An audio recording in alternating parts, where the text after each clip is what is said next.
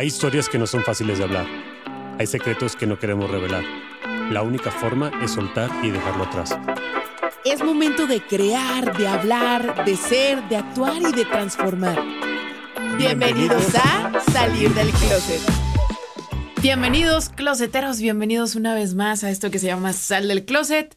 Yo soy Bren y me da muchísimo gusto verte por acá, me da muchísimo gusto poder saludarte. Eh, si es la primera vez que estás escuchando esto, te quiero agradecer que me des la oportunidad de llegar a tus oídos, que me des la oportunidad de desahogarme contigo, de hacer preguntas, de tener respuestas, de sentirte tan cercano, porque a final de cuentas creo que el podcast es una manera en la que tú te conectas con la parte más humana de mí, la parte que falla, la parte que llora, la parte que tiene dudas, la parte que eh, realmente nos hace quitarnos esta, esta armadura que de repente ponemos en redes sociales, esta perfección que de repente eh, tenemos o pensamos que debemos de tener. Y hay una palabra que a mí me encanta y que de hecho mucho tiempo la tuve en mi descripción y es la palabra vulnerabilidad. Para mí, vulnerabilidad eh, en realidad se debería describir con H. Eh, se escribe vulner habilidad, porque para mí es la habilidad tal cual de ser vulnerable. Y aunque hoy lo entiendo, te puedo decir que hace un par de años definitivamente yo era esa típica persona que no se involucraba al 100% en una relación para que yo no saliera sufriendo, que el otro me quisiera. Yo, yo mientras yo no me involucraba, yo mientras veía cómo sufría él, yo mientras veía cómo esta persona entregaba todo, mientras yo ganaba. O al menos eso era lo que yo creía, ¿no? Era una persona que viví pues 12 años en trastornos alimenticios y no me permitía pedir ayuda porque como yo era nutrióloga no ¿Cómo, ¿Cómo iba a hacer que yo no tuviera el control de mi alimentación? ¿Cómo iba a hacer que yo fallara en esa parte? ¿Cómo iba a hacer que yo tuviera miedo o que yo no tuviera el conocimiento suficiente para entender que el alimento es simplemente energía? Eh, ya te he contado en otras ocasiones que también tengo TDA. A mí se me dificulta mucho aprender y socializar. Así que mucho tiempo simplemente me aislaba o simplemente me arrinconaba para que la gente no se burlara de mí y no pensara que, pues, no sé, se me iba la onda, ¿sabes? Pensamos que tenemos que vivir como en una especie de olimpiadas de indiferencia donde lo mejor que podemos hacer para sobrevivir es simplemente esconder nuestros miedos.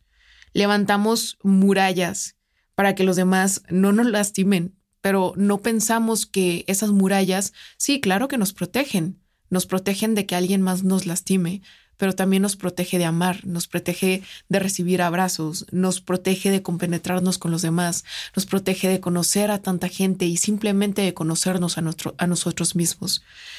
Y creo que te vas perdiendo tu vida por esa armadura que te protege según tú del miedo. Miedo de sufrir, pues simplemente vas evitando experiencias chingonas en la vida. Miedo a la soledad, eliges una pareja amistades que ni siquiera te aportan y terminas perdiendo tu libertad. Miedo a los juicios, dejas de resaltar, dejas de brillar, dejas de mostrar eso que te hace ser tú. Miedo a que te lastimen, pues entonces no formamos ninguna relación. Miedo a fallar, no ejecutamos nada, nos quedamos simplemente pensando, eh, subidos en esa resbaladilla, pensando en si nos lanzamos o no, y simplemente al final no disfrutamos nada. Lo peor que puede pasar yo creo que es eso, que pase tu vida sin que pase absolutamente nada. Y antes yo creo que yo vivía mucho en esta comodidad de traer esa armadura. Me pasaba mucho que ya sabía leer lo que la gente quería de mí y me compartía hasta donde yo sentía que iba a ser, que me iban a querer, que me iba a sentir segura, que me iban a aceptar.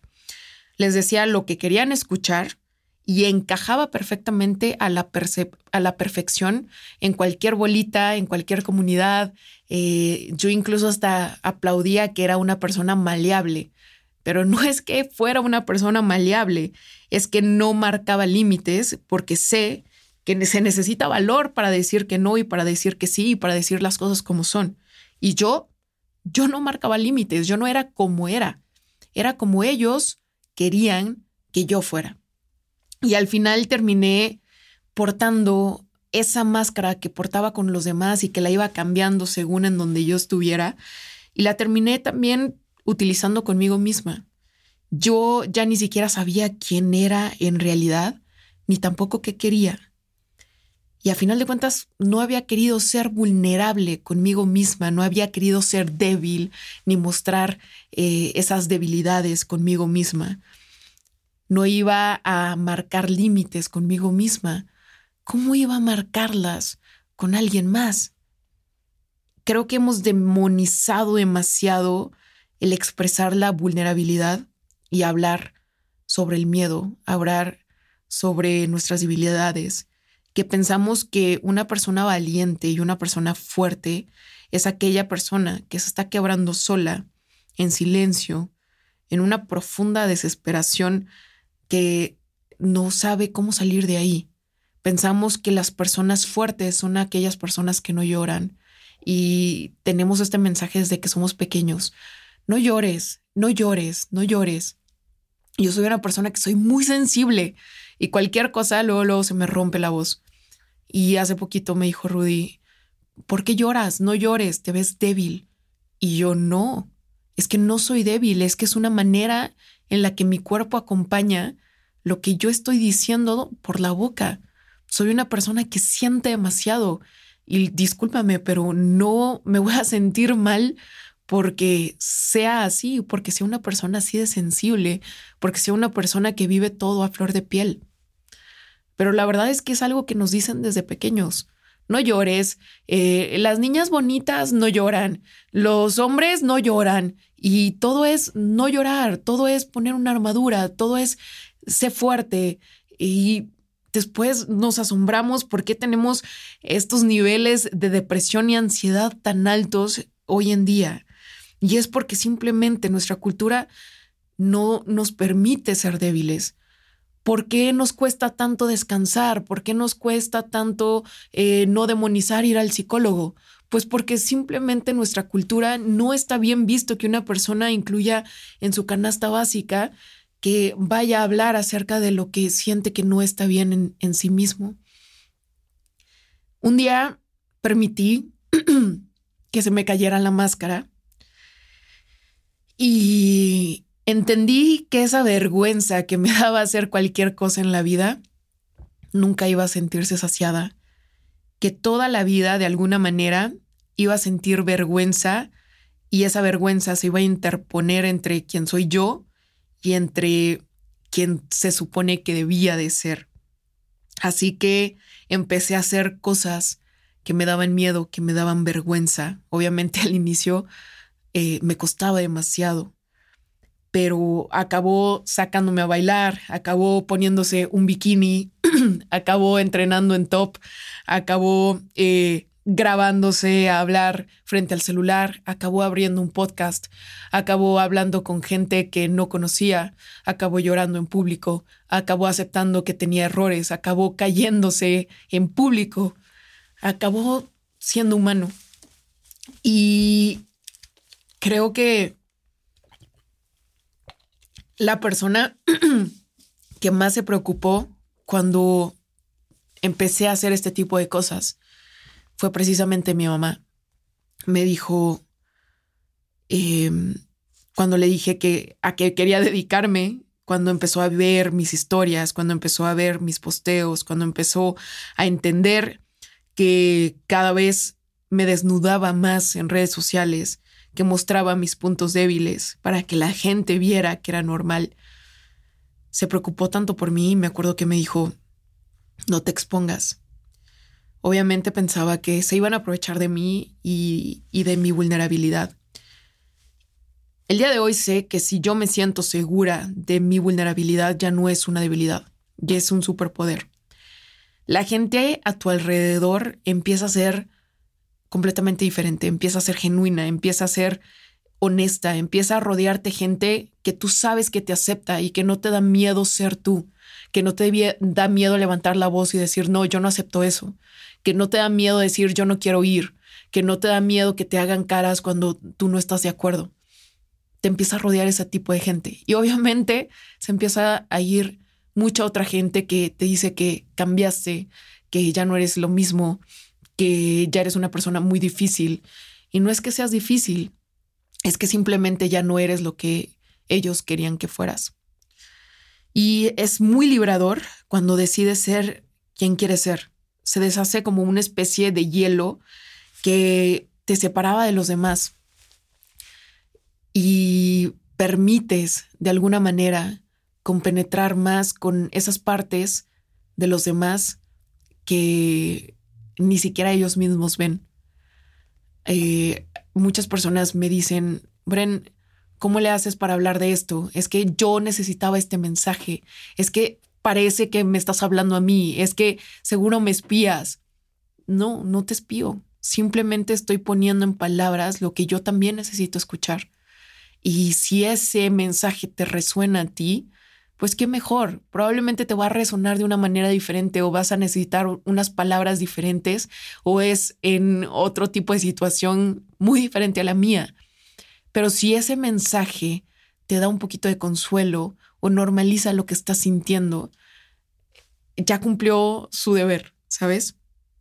Creo que eh, poner en la mesa lo que necesitamos, lo que tenemos, lo que conocemos, lo que carecemos, desnudarnos, nos hace ser menos egoístas y más honestos y también más humildes.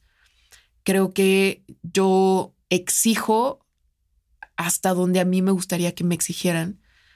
Entiendo cuando alguien me dice que no, entiendo cuando alguien me dice no puedo, entiendo cuando alguien me dice no quiero ir, porque sé que está marcando límites, sé que me tiene la confianza para ser vulnerable. No, no lo critico, no lo juzgo. Y justamente cuando te empiezas a alejar desde este punto del juicio, eh, creo que estás como en tu mejor forma, porque te empiezas a concentrar en lo que haces tú y no en lo que hacen los demás. Creo que nos han hecho creer que la, vulnerabilidad nos hace débiles. Eh, cuando en realidad nos hace ser más valientes, nos hace más capaces y también nos hace conectarnos más con, con los demás, pero sobre todo con nosotros mismos. Porque si tú te permites ser vulnerable contigo misma, también vas a permitir que los demás sean como deben de ser, sin juzgarlos, sin criticarlos, sin hacerlos sentir menos. Em, está muy bonito todo esto, pero la gente piensa que a veces porque ya llevo rato en redes sociales, porque me dedico a hablar de esto, porque estoy aquí en un micrófono contándote mi experiencia e, impulsándote a ser vulnerable. Eh, no tengo mis dudas, no tengo mis días malos, no tengo mis días juzgándome ni que me duela que me juzguen. Eh, pero la cosa no es así, aunque en este momento te estoy platicando de todo lo bueno de la vulnerabilidad, es más fácil actuar desde un lugar en el que todo está bien, en el que hablar de todos estos procesos, eh, pues no lo haces y no, no sientes esa incomodidad. Es muchísimo más fácil. Eh, y obviamente cada vez que mi alcance era mayor, me daba gusto, pero a la vez también me daba mucho, mucho miedo, porque cada vez fui llegando a gente que no era de mi comunidad, que no sabía qué había detrás, que simplemente juzgaban por juzgar, que no sabían mi historia, que solamente entraban a mi perfil y veían lo que reflejaba y eh, le picaban justo en ese, en ese punto débil que yo había compartido. Y pues el día de hoy te quiero decir que no es fácil, pero el premio que buscas no es que sea fácil. El premio eres tú. Claro que me da miedo el que dirán, claro que me sigue afectando. A final de cuentas somos seres sociales, no queremos rechazo. Nuestro cerebro incluso nos protege ante el rechazo, le da miedo, es natural. Pero todo lo que admiras, todo lo que fue creado, eh, fue una persona que se atrevió a ser, se atrevió a vulnerable, se atrevió a, alzar la mano y decir, yo creo esto, yo creo aquello, eh, yo no estoy de acuerdo realmente las personas vulnerables son las que cambian el mundo. Hay una frase que a mí me encanta y te la he dicho muchas veces. No lo hagas por el que dirán, hazlo por el que diré. Y no se trata de ganar o perder, es simplemente entender de el valor que tienes de lo que tú ves de ti, el valor de lo que tú entiendes de ti, de lo que eres capaz de lograr, de lo que eres capaz de hacer, el valor de ser visto, de verte tú. ¿Qué tanto dejas que los demás te vean? No solamente la superficie o lo que quieres enseñar, tus miedos, tus inseguridades, esa parte que le da pena caerse o no saber, porque a final de cuentas tocar lo que te duele es incómodo. Pero el día de hoy te quiero preguntar, ¿quiénes realmente te conocen? ¿Quiénes saben tus miedos? ¿Quiénes están contigo porque eres tú? ¿Cómo pueden quererte si no pueden verte? Y sobre todo, ¿cómo puedes quererte tú si no te puedes ver tú? Hay una frase que me encanta de Nelson Mandela y con esto quiero cerrar, que dice, nuestro miedo más profundo no es que seamos inadecuados. Nuestro miedo más profundo es que somos poderosos, sin límite. Es nuestra luz y no la oscuridad lo que más nos asusta. Tim, espero que el día de hoy poco a poco vayas acercándote a ese, a ese mundo, a esa parte tuya que te da miedo compartir es bien bonito porque yo en algún momento pensé que Brembita era como mi alter ego. Era esta persona que se levantaba a las 5 de la mañana, que siempre estaba feliz, que siempre entrenaba, que siempre era disciplinada. Y en algún momento de la pandemia me abrí completamente contigo. Te dije que me sentía débil, que estaba lejos de ser disciplinada, que había recaído, que eh, me sentía muy mal, que no sabía a dónde ir, que me sentía perdida. Y creo que a partir de ese punto mi acercamiento con la comunidad cambió.